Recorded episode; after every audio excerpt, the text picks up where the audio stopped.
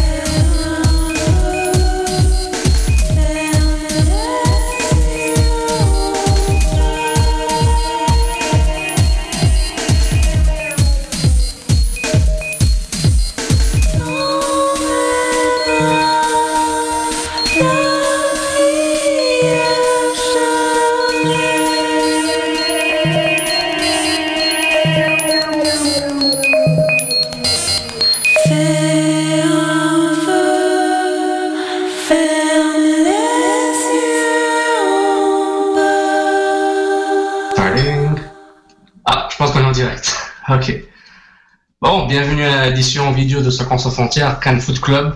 Euh, l'équipe euh, n'est pas en complet, mais vous reconnaissez la voix et le visage, Sofiane Benzaza, en direct de Montréal aussi. Bref, la Roxy, ça va Raphaël? En direct de la rive sud pour l'instant, mais euh, ça va, ça va. On va juger que c'est Montréal. Ah, c'est bon. Le, grand Montréal, le 4-5-0. Ouais, ouais. parfait. Donc, une édition spéciale l'Impact de Montréal qui a finalement joué son dernier match de la saison, un match de 1 partout contre DC United et un but de Marco Di Vaio.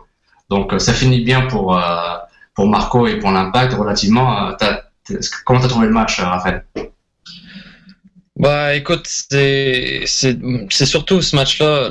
Pour nous, c'est terminé la saison déjà. Donc ce match-là, c'est important de voir. Euh, c'est important pour Divayo en fait. C'est un match personnel plus qu'autre chose. Donc euh, de voir qu'il marque à son dernier match, c'est quelque chose d'intéressant.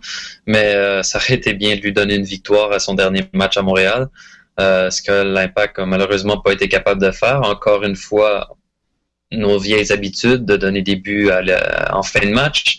Donc c'est un peu malheureux, mais en même temps, on, regarde la défensive qui était très jeune et qui s'est quand même très bien débrouillée. On a envoyé euh, les quatre jeunes dans, dans la mêlée, euh, vous vous débrouillez en défensive, puis je trouve qu'ils ont très bien fait. Euh, donc, je crois que c'est un match positif. C'est un match positif tourné vers l'avenir également. Dernier match de Divayo. Maintenant, on tourne une page et on, on commence un nouveau chapitre. Euh, parlons de nouveau chapitre. Euh, avant d'ouvrir un nouveau, on le ferme. Euh, bah, ton, je, je, je, commençais par ton Saputo avec ton Poutine. Je pense c'est qui, je pense que je connais qui est ton Saputo d'or, mais dis-le quand même, juste pour, pour la forme. Ouais, Saputo d'or pour la saison ou pour le, le match Pour le match. La saison, elle n'est pas encore là. Ok, pour le match, ben, je, je, je le donne, à, je le donne à Divayo euh, pour son dernier match. Le gars, le gars est présent, le gars marque le but qui est nécessaire.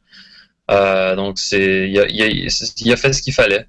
Donc euh, ça va, ça plutôt d'or pour euh, un dernier, ça plutôt d'or pour euh, Marco Divayo. Je crois que ça vaut la peine. Euh, pour pour ce qui est du trop de Poutine, je vais être honnête avec toi. Moi aussi, j'en ai pas un. Je suis tout de suite. Je, c'est ça, je le trouve un peu plus difficile à attribuer. La défensive, je veux pas leur attribuer un trop de Poutine. Je trouve qu'ils ont, ont, ils ont beaucoup mis d'efforts dans ce match-là, beaucoup de, beaucoup de difficultés et ils ont été à la hauteur de, ce qu'on s'attendait, je crois. On s'attendait à une catastrophe au départ, peut-être, pour certains. Et, euh, ça a été beaucoup mieux. Donc, euh, en, en, ce dernier match, euh, j'ai jamais pris de Joker comme Julien aime tant le faire, donc j'ai envie d'en prendre un pour ce dernier match-là. Moi, je l'ai brûlé, donc euh, je vais prendre une punition. Mais, euh, mais justement, en parlant de défense, euh, bon, d'abord mon Saputo d'or, Divayo évidemment, mon Poutine, Joker, je l'ai brûlé 15 000 fois, je vais faire manière d'émission, c'est pas grave. Donc, euh, mais euh, justement, tu as dit une, une, équipe jeune, une, nouvelle défense, et c'était quand même l'alignement, il avait Vendry Lefebvre, Carl Wimet, Maxime Tissot, Eric Miller. c'était intéressant comme, comme partant. Et Bernier Malas, Nakajima Faran, euh, Duka, Divayo et Romero. Euh, donc euh, pour le milieu terrain et l'attaque. moi j'avais dit Anthropotine sans rien d'en parler, mais nos auditeurs comme d'habitude sur sur sur Twitter @500f et nos hashtags Saputo Anthropotine. évidemment, c'est 526 Saputo Divayo, Poutine, TVA Sport qui ont diffusé le match sur leur deuxième chaîne. Euh, comme d'habitude, les médias, les mainstream se prennent dans la gueule. Olivier Maltais, Saputo d'or Malas, Tropotine la pluie et peut-être Tissot. Et euh, un petit dernier Dominique Tremblay, Saputo d'or Bouche et Tropotine à. Donc euh, évidemment, bon, le tollé des médias comme TVA Sport montrait du baseball, c'est ça qu'ils montraient en même temps ou? Juste montrer du hockey euh, Non, même, je sais, ouais, c'était un match de hockey qui était pas, euh, pas les Canadiens, donc un match de, je pense, je sais pas, un match de la Ligue nationale de hockey en bidon. Là. Moi, je vais dire c'est du ping-pong parce que ça me tente. C'est marrant. Mais euh, c'est intéressant de voir ce match. Puis un gros tollé qu'il y a eu, c'est que malgré la pluie, il y avait quand même 15 000 spectateurs, mais je pense que c'est pas assez quand même pour un dernier match pour Divayo. Ouais. On dit souvent Montréal ville d'événements, ben là il y avait d'événements, puis la ville n'a pas step up. Donc moi je dis, euh, c'est pas bon ça. Ah, c'est une déception, c'est clairement une déception, euh, surtout surtout l'homme qui est Marco Di Vaio, ce qu'il a apporté pour l'impact de Montréal. Euh, il méritait il méritait un stade plein. Je comprends l'impact n'a pas eu une bonne saison, je comprends il faisait pas beau, mais Marco Di Vaio méritait un stade plein à son dernier match. Bon, je, veux dire, c'était difficile, là, il pleuvait vraiment beaucoup, mais en même temps, j'ai de la misère à croire qu'il n'y a pas moyen de s'amuser pendant deux heures sous la pluie à regarder Marco Di Vaio euh, faire sa magie euh, une dernière fois. Là. Donc, euh, c'est dommage, mais, mais c'est dommage, mais en même temps, c'est peut-être une leçon, une leçon pour l'impact. l'impact a plusieurs choses à, à, faire pour remonter la pente, pas seulement au niveau statistique, là, mais on parle à plusieurs niveaux organisationnels. donc, c'est un message qui, qui, est lancé à l'impact pour la saison 2015 euh, si vous voulez faire des profits, si vous voulez attirer des gens au stade, si vous voulez euh, si vous voulez réussir en 2015 sur tous les plans, il va falloir faire mieux que ça. Il va falloir, euh, il va falloir s'améliorer sur tous les points de vue, côté marketing, côté plan de jeu, côté joueur.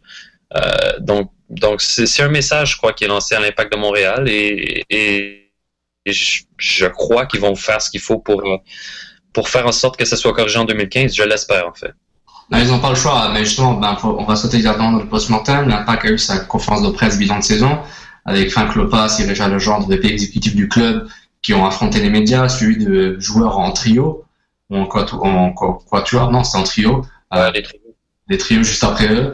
Donc, euh, bah, des, des, points importants qui sont ressortis, puis un grand mécontentement de beaucoup de médias, incluant nous, mais moi, apparemment, je suis pas étonné. On n'a pas eu de réponse, on a plus, encore plus de questions et de questionnements. Mais euh, bon, Franck Lopez qui continue avec la continuité, il dit qu'il est certain qu'il y aura des changements, euh, mais on n'est pas ici de faire beaucoup de changements, ok? Mais ce qui est intéressant, c'est euh, la partie sur Richard Legendre qui dit clairement qu'il veut reconnecter, que le club doit reconnecter avec ses partisans, puis avec une grosse baisse par rapport à l'an dernier au niveau des euh, au niveau des, euh, des assistances, une baisse de 15%. C'est, c'est, ça reste énorme sur une année, ça c'est gros.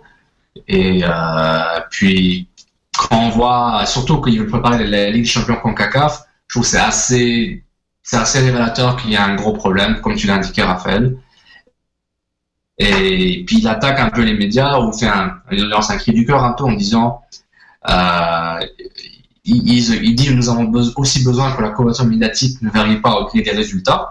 Donc, il lance ses flashs aux médias, évidemment. Il existe trois clubs professionnels à Montréal pour un certain avenir, mais parfois nous avons l'impression que ce n'est pas le cas en regardant la couverture médiatique. On comprend l'importance de cette équipe, plus en évidence, mais il semble que ça pourrait être plus et mieux partagé. Je faisais référence aux Canadiens, qui sont les plus importants, c'est assez normal, on ne s'attend pas que ce soit égal, mais l'impact mériterait plus de couverture. Donc, euh, on a parlé à la fin, que ce soit en émission, que ce soit en off, que ce soit avec Patrick Leduc, euh, qui est venu par l'Expo Soccer. Donc, personnellement, l'impact, euh, et les médias, c'est un peu l'effet la poule. Qui va bouger en premier? Est-ce qu'il faut qu'ils gagnent pour, pour que les médias viennent? Est-ce que les médias viennent pour qu'ils puissent gagner? C'est un problème qui est. Je veux dire, oui, oui, plusieurs médias pourraient probablement faire plus, mais puis prendre un certain risque en y allant à fond avec l'impact de Montréal, un peu comme Patrick Leduc disait à l'émission. Euh, mais en même temps, l'impact a plusieurs outils pour pour eux-mêmes diffuser un message. Euh, tu je, je, pense seulement à Impact Media qui fait un travail euh, incroyable à chaque fois qu'on voit des vidéos d'Impact Media. Mais l'impact pourrait investir peut-être produire une, chronique euh, hebdomadaire ou un truc genre un petit genre d'émission un peu un peu friendly avec les joueurs de 30 minutes à chaque semaine ou tu, tu, si, tu vois que les autres médias embarquent pas, mais fais-le toi-même. Embarque, fais, ta propre production, euh, puis ça va marcher parce que les fans adorent les vidéos de l'impact. Jusqu'à maintenant, ça va très bien. C'est un des points positifs qui est, très stable depuis que l'impact est en MLS. Donc, bravo à l'équipe. Euh, mais, utilisez ça, utilisez cette formule-là pour, diffuser un message. Évidemment, essayez d'établir un meilleur contact avec les médias en général. Mais si ça marche pas, il y a moyen de, produire quelque chose d'unique, quelque chose de d'à eux. C'est, peut-être même mieux pour eux si, c'est ce qu'ils veulent. Donc, euh, mais encore là, il y a aussi la, la relation euh, média-équipe qui doit peut-être être améliorée. Euh, il, y a, plusieurs euh, je veux dire, on a des collègues souvent qui, peuvent se plaindre parce qu'ils n'ont pas les entrevues qu'ils veulent ou, des choses comme ça. Donc, il y a une relation à établir avec les médias. Je crois que c'est important. Mais au-delà de ça, par exemple, bon, Patrick Fiolet sur ADS a dit que ce serait bien que les entraînements soient ouverts, pas juste les 20, les 15 dernières minutes. Mm. Euh, ça revient souvent. Euh, bon, quelques, une compilation des bilans. Le bilan des bilans sur Montreal Soccer, un article de Sydney. Euh, Franck Lepas a défendu son bilan, TVA Sport. Euh, bilan amer pour éviter une série noire, l'article de Patrick Leduc sur la presse.ca, A Depressing Season for Montreal Impact, Sportsnet de Nick Sabelli, ta, ta, ta, ta, Bon, même j'ai écrit sur Journal 24 heures post-mortem mitigé. Euh, je couvre aussi euh, la, le, le, le cri de cœur contre les médias et aussi qui reste, qui part. Mm -hmm. euh, qui d'autre, qui d'autre, MLSoccer.com, Olivier Tremblay, non, coup franc, Franck ne peut pas se vendre sans passer la continuité. Euh, et la 90e minute, un excellent article de Marc Touga. Attention à ce que tu souhaites, Richard. On, revient un peu sur euh, bah, si Richard Jean veut plus de, de couverture médiatique, bah, l'impact soit à des critiques plus qu'avant, ouais. comme des questions plus poussées, puisqu'il y avait beaucoup de questions, hein, quelques réactions de joueurs dans le post-mortem et quelques réponses de Clopas n'ont pas plu beaucoup, j'ai l'impression. Puis je pense, il avait un sort de malaise un peu. Non, c'est certain, mais en même temps, en même temps, quand ce que, ce que tu as mentionné juste avant, comme quoi euh, l'impact s'ouvrait à plus de critiques, euh, en fait, c'est Marc Touga, je crois, qui c'est l'article de Marc Touga que tu mentionnais. Euh, si, si l'impact euh, avait une plus grande relation avec les médias, mais en même temps, c'est ce que tu veux. Je veux dire, je veux dire, l'important c'est qu'on en parle de l'impact, c'est tout. L'important c'est c'est que la ville soit soccer. L'important, c'est que la ville sache que l'Impact de Montréal joue à domicile contre Chicago euh, ce samedi. L'important, c'est vraiment qu'il y a une culture qui se développe euh, chez, les partisans de sport de Montréal, pas seulement les partisans de soccer.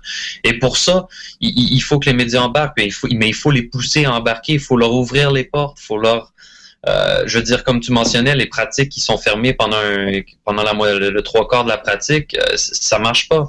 Euh, si tu regardes, et je sais que nos fans euh, haïssent ça quand on fait une, une analogie avec le, le, les Canadiens de Montréal, mais, mais, mais, si on compare, je veux dire, les Canadiens s'ouvrent à la critique, puis il y en a de la critique. Les années où ça allait mal, il y en avait de la critique, mais il y avait tout le temps une grosse couverture, puis les gens continuaient de regarder tous les matchs, puis le stade était quand même tout le temps plein.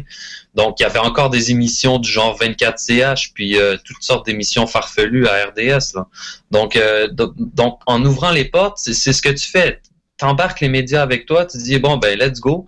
Euh, vous vendez notre produit, vous le faites de la façon que vous voulez, mais vous le faites. C'est ce qui est important. Donc, tu donnes carte blanche aux médias, puis en même temps, ben, je veux dire, fais leur confiance un peu. Ils vont faire de leur mieux. Si l'équipe sur le terrain n'est pas à point, ils vont le dire. Mais je veux dire, ça, c'est ton travail à toi. Tu t'assures que tout va bien. Puis tu laisses les médias aller et, ensuite, euh, tu espères pour le mieux. Mais c'est certain qu'il faut les laisser embarquer. Oui, ils vont s'ouvrir à la critique, mais, c'est important. C'est important si tu veux que la couverture augmente. Mais c'est un très bon point, Raphaël, mais j'ai pas l'impression que c'est donnant-donnant. Euh, autant que, autant que l'impact a besoin de s'ouvrir, je trouve qu'il s'est ouvert de façon intéressante. C'est encore, encore beaucoup de travail, mais je trouve quand même que que les médias, ils ont un grand travail. Le mainstream, hein, on, va, on va être honnête, RDS, TVA Sport, euh, la presse, Journal de Montréal. Quoique Journal de Montréal, ils ont une personne attitrée en DVD qui va jouer dans l'équipe. Donc, c'est, je pense que c'est les seuls médias qui ont gagné l'équipe tout le temps. Euh, les médias montréalais. Donc, mais il faut qu'ils, les gens, voilà, quand, quand, par exemple Jérémy Philosophe, je trouve ça marrant qu'il qu sur Twitter a un peu blasté les, les médias quand lui-même fait partie du mainstream. Parce que ça, la radio où travaille 14.5 ne diffuse aucun match en français. Zéro. Mais zéro. Puis il critique quand même RDS et TVA Sport. Je trouve ça assez intéressant qu'il fasse ça, alors que le mainstream, dans, les mainstream, dans le mainstream, ne sont même pas d'accord sur ce qui, est, sur ce qui doit être couvert et pas couvert. Donc, moi, ce que je dis, c'est que les diffuseurs font leur travail. Ils diffusent le match. On avait, j'en ai parlé avec Patrick qui se rappelait euh, quand il venait pour parler de l'Expo Soccer. Le diffuseur est en train de diffuser. Il a fait son travail, il s'arrête là. Le filet mignon, comme j'aime dire, l'extra, là, le, le 110% du foot, l'antichambre du soccer, le, coup de pied de coin de Reg que Reg veut tant que ça. Ça, ça, il faut que le sponsor vienne, il faut que l'argent vienne, il faut que le retour sur investissement soit vendu à la chaîne et au sponsor pour dire au club, ben, on y va. Aussi, comme tu as dit Raph, il faut ramener le club à mi-chemin pour dire, regardez, aidez-nous, on va s'entraider. Mais moi, je trouve c'est un peu, je trouve que c'est pas normal aussi. Je trouve que c'est pas normal qu'on ait le club de, ben, aidez-nous un peu pour qu'on diffuse euh, du contenu extra sur vous. Ben, pour moi, c'est pas normal. C'est le club, il doit payer pour qu'on parle de lui. Tu vois, genre, le club est payé pour que ce soit diffusé. Mais c'est pas normal qu'on oblige tout le temps l'impact de dire, bah, les gars, aidez-nous, on va faire une émission qui s'appelle Corner, Coupé 3 sur ADS et TVA Sport, euh, aidez-nous. Genre, moi, je trouve que c'est pas normal, ils ont l'argent, juste que les preneurs de décision, ils s'en foutent totalement. Parce que, soit le, retour sur investissement n'est pas bon, soit on n'a même pas pris le temps de leur présenter les potentiels qu'il y a. Je suis d'accord que, je suis d'accord que l'impact, comme tu as dit, de faire leur propre émission, par exemple, une émission vidéo comme ils font à Kansas City, marrante avec euh, Benny Harbour, je pense qu'il fait son, son propre show, Benny Show. Euh, mais ça change pas le fait que, tu vois, mais là tu crées, une, tu crées un média alternatif à l'intérieur d'un club. Donc ça devient très niche, ça devient très alternatif au fait. C'est pas si mainstream que ça. Ça porté mainstream parce que tu as, accès à tes fans, tes Facebook fans, etc.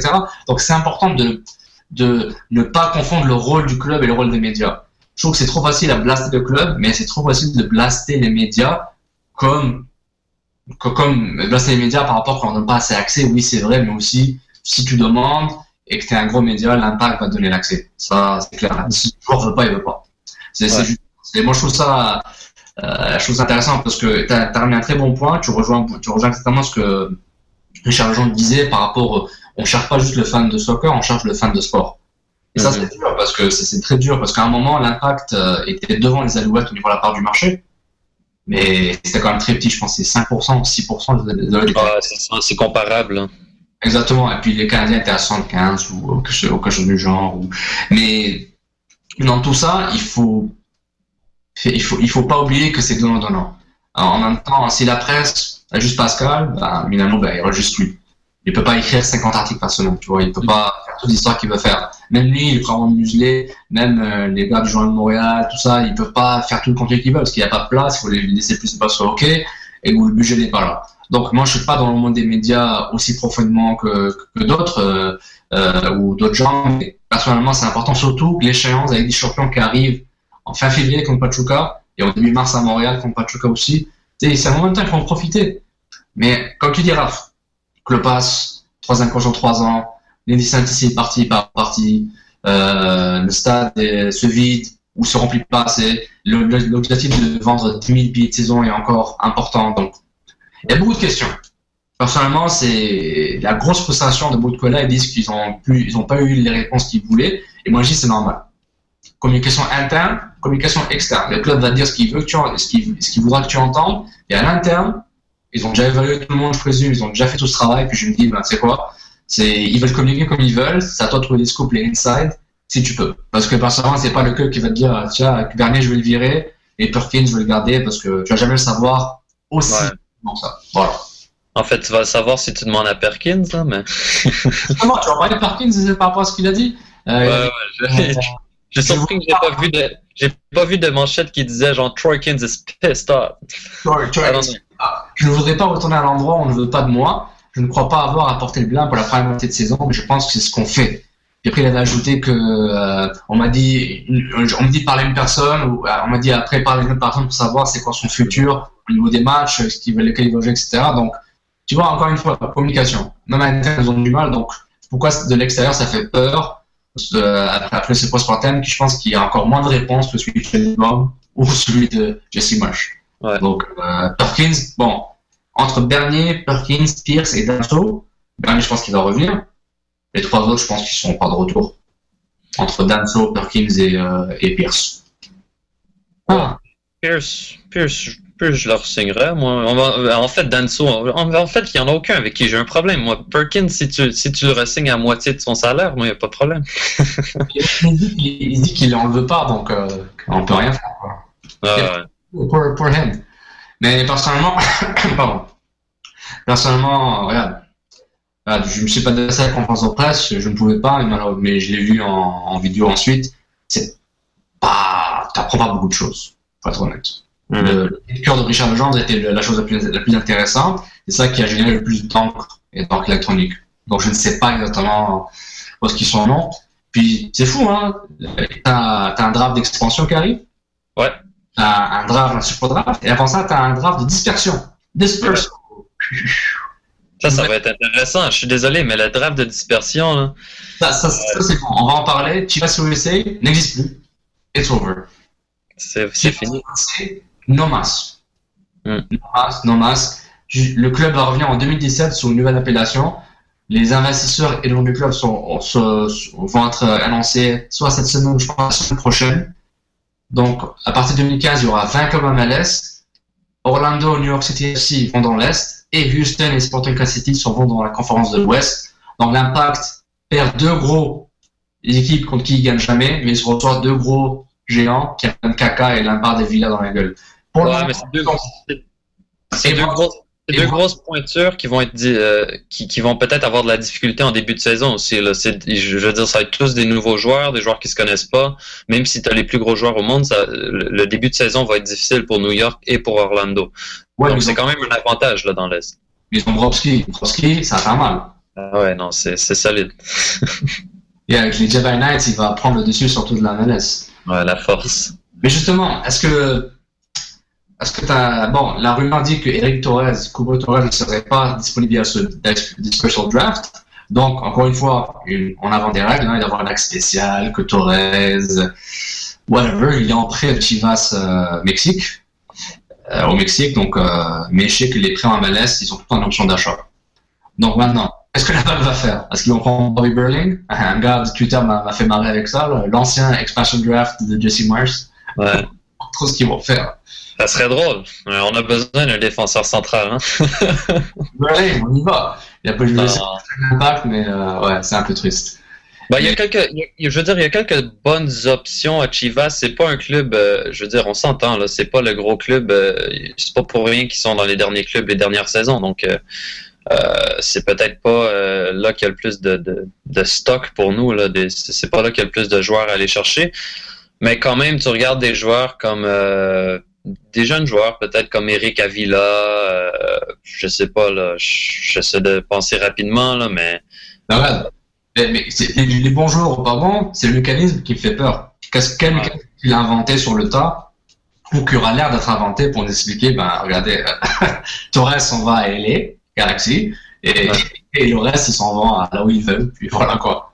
Ben, on, va nous arriver avec quelques règles nouvelles bientôt là, pour nous dire que Dan Kennedy va dans l'équipe de peu importe quelle équipe qui a plus de gardien. Euh, le dispersion draft, là, il va nous rester euh, Eric Zavaleta, euh, Bocanegra, puis euh, Eric Avila. Il va nous rester trois joueurs. Il va falloir se les séparer à 17 équipes. Le reste, c'est la MLS qui décide. Bocanegra qui a pris sa retraite, donc l'impact va faire le jubilé de Bocanegra en même temps que son premier match. here we go. Euh, bon, on continue sur la MLS, les playoffs, bon, c'est fait, c'est 7. Vancouver, les, euh, c'est la seule équipe canadienne dans les playoffs, donc ça continue. Hein. Il n'y aura jamais deux équipes canadiennes en playoffs en même temps. Ouais. Si, parce que Vancouver, Vancouver, et Montréal, la saison dernière, ils ont fait, les deux sont sortis en première ronde. Ah ouais, le knockout round. Le, le, le moi j'appelle ça le pré-playoff. C'est le, le pré-playoff. Donc dans les barrages, c'est Vancouver-Dallas le 29 octobre. Euh, dans l'ouest et dans l'est, New York, Red Bulls, Kansas City. Euh, dans l'est, justement, Red Bulls avec euh, Brad, Bradley White Phillips avec son 27 buts, il égale le record de buts en saison régulière, donc bravo à Wright Phillips. Euh, puis du côté de l'Est, au niveau des demi-finales, euh, ça va être Crew de Columbus contre Revolution de Angleterre et le gagnant entre les Red Bulls et Kansas City contre DC United.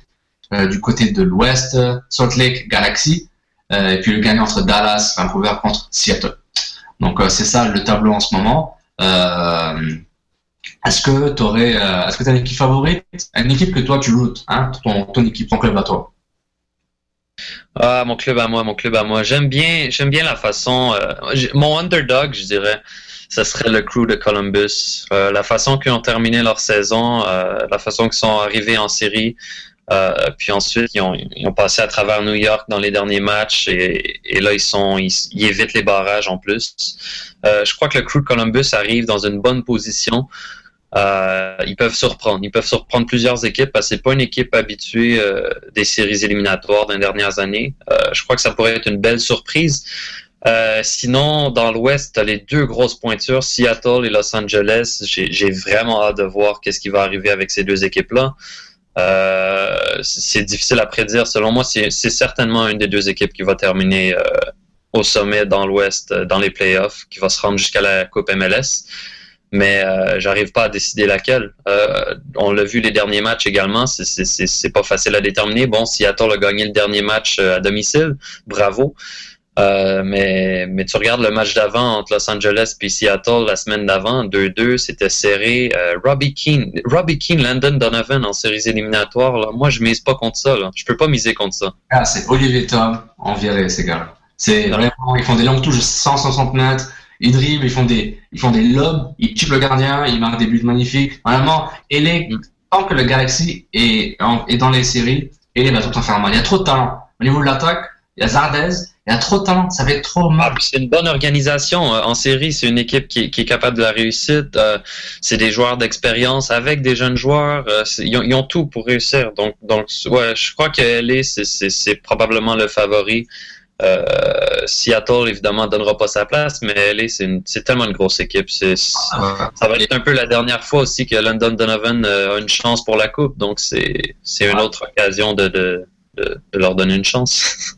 Les autres, on parle de coupe. Qui a gagné le Super Shield? Ah, pas même pas. Ben, c'est Seattle. Ah, ok, c'est bon. C'est bon, ça va. Ah, ben oui, le dernier match, le dernier match était décisif, en fin de compte. Les deux équipes étaient nez à nez. Euh, un match nul aurait donné la victoire à Seattle quand même, mais la victoire de 2-0, euh, ça leur donne. Je me rappelle. Euh, Martins a fait un gros match, justement, Martins qui a fait une extension avec le Sanders, donc euh, un gros coup de Seattle d'avoir cherché Obafé et Martins. Euh, moi, une équipe que j'aimerais voir gagner, non parce non pas parce qu'elle est canadienne, mais parce que je l'aime bien, Whitecaps. Moi, j'appelle ça l'effet Waston et l'effet Morales. Honnêtement, ces deux gars-là, bah, surtout d'abord Morales, le, le, le Chilien militaire, a vraiment changé la physionomie de Vancouver. C'est même une équipe, lambda, une équipe vraiment d'élite. Juste avec son talent, ils sont devenus élite offensivement par rapport à ce qu'il peut apporter. C'est un peu l'effet Piatti cette année, l'effet Divayo l'an dernier avec ses 20 buts. Morales a, le, eu le même genre d'impact et Waston, le défenseur, euh, le défenseur central qui a vraiment, qui a marqué le but gagnant, je pense, contre Dallas, contre Colorado. Et euh, ouais, quelqu'un d'Awanson, puis vraiment, il a vraiment fait mal, l'international costa-ricain. Moi, moi, je kiffe trop cette équipe. Elle est trop stylée. Puis, puis l'équipe arrive en forme en série. Euh, cinq derniers matchs, c'est quatre victoires, un match nul. Euh, le, seul, le seul pépin, c'est que l'équipe contre qui l'équipe qu'ils affrontent dès les, dès les barrages, c'est une autre équipe en forme en ce moment. FC Dallas est aussi solide en ce moment. C'est aussi une équipe qui peut faire mal, qui a fait mal à ses derniers matchs. Ils ont eu des grosses victoires, par exemple, contre le LA Galaxy il y a seulement deux semaines, le 12 octobre, si je me trompe pas. Donc, c'est une équipe qui arrive en forme en séries éliminatoires. Donc, ce barrage-là, euh, va être euh, est, très difficile à, à, à, prédire. Et moi, de mon côté, je donne l'avantage à Dallas simplement à cause du fait qu'ils vont jouer à domicile. Euh, ça peut faire la différence dans un match aussi serré. Mais euh, c'est deux équipes qui méritent. C'est dur de jouer à Dallas. Hmm. Moi, je me rappelle notre match à Dallas avec Zarek Valentin qui faisait des sourires à Break Shea, puis qui se faisait taper, taper dessus sur Twitter après. Hein. Ouais, ils ont fait des bisous, là, etc. Non, mais on voit que le fan de l'Impact est très, très passionné. Euh, des changements pour les playoffs. La première édition des séries, du moins que moi que je connaisse, qui aura le, pas à partir des demi-finales, tu auras le, but à l'extérieur qui compte double, donc aggregate. Donc ça, c'est, un grand changement. Est-ce que tu penses que ça va je pense ça va changer beaucoup comment les, les, coachs vont, jouer les matchs? C'est plus une question de marquer plus de buts, c'est une question te fais pas marquer euh, quand tu joues à la maison. Ouais, possiblement. Possiblement plus, euh, plus du jeu plus euh, safe, si on peut dire, plus sécuritaire. On va faire attention, donc un peu plus défensif euh, automatiquement. Mais, euh, mais je, je, sais pas, non. Je crois qu'avec euh, avec les gros joueurs à LA, à Seattle, ça ça changera pas grand-chose. Selon moi, on va quand même y aller offensivement. Hein. non, non, c'est vrai. Mais Bon, au niveau des favoris, bon, t'avais mis euh, entre